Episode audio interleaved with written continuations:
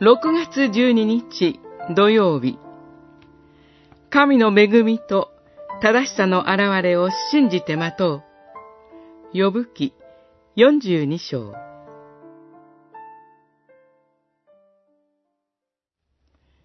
あなたは全能であり、身胸の成就を妨げることはできないと悟りました。それゆえ、私は塵と灰の上に伏し、自分を退け、悔い改めます。ヨブが友人たちのために祈ったとき、主はヨブを元の境遇に戻し、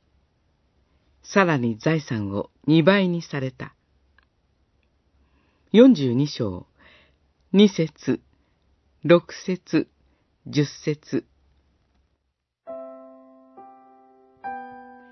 ヨブは神の二度目の問いかけに対しても同じように、自分の無知を真摯に認め、告白し、さらに真剣な悔い改めを言い表します。神はこれを受け入れ、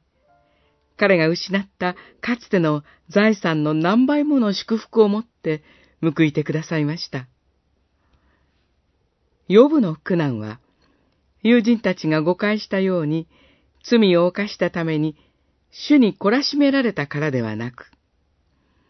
ヨブの信仰は、偽物であると神に挑戦したサタンに源を発しています。神は、サタンがヨブを試みることを許されました。そのため、ヨブは一切を失いましたが、それでも神を信じ続けました。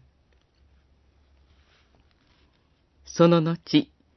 友人たちとの議論を通じて、彼の信仰が危うくなりましたが、エリフの導きと、神ご自身の出会いによって、自分の無知を悟り、真実な自己理解に至りました。そして、神の御心に従って、自分の支援を誤解させた友人たちのために、鳥なしの祈りをしました。こうして、神を信じるものであることを明かしたのです。そして、これによって、サタンではなく、神の正しさが証明されたのです。私たちも、キリストにあって罪許されたことを確信し、神の恵みと正しさの現れを待ち望みましょう。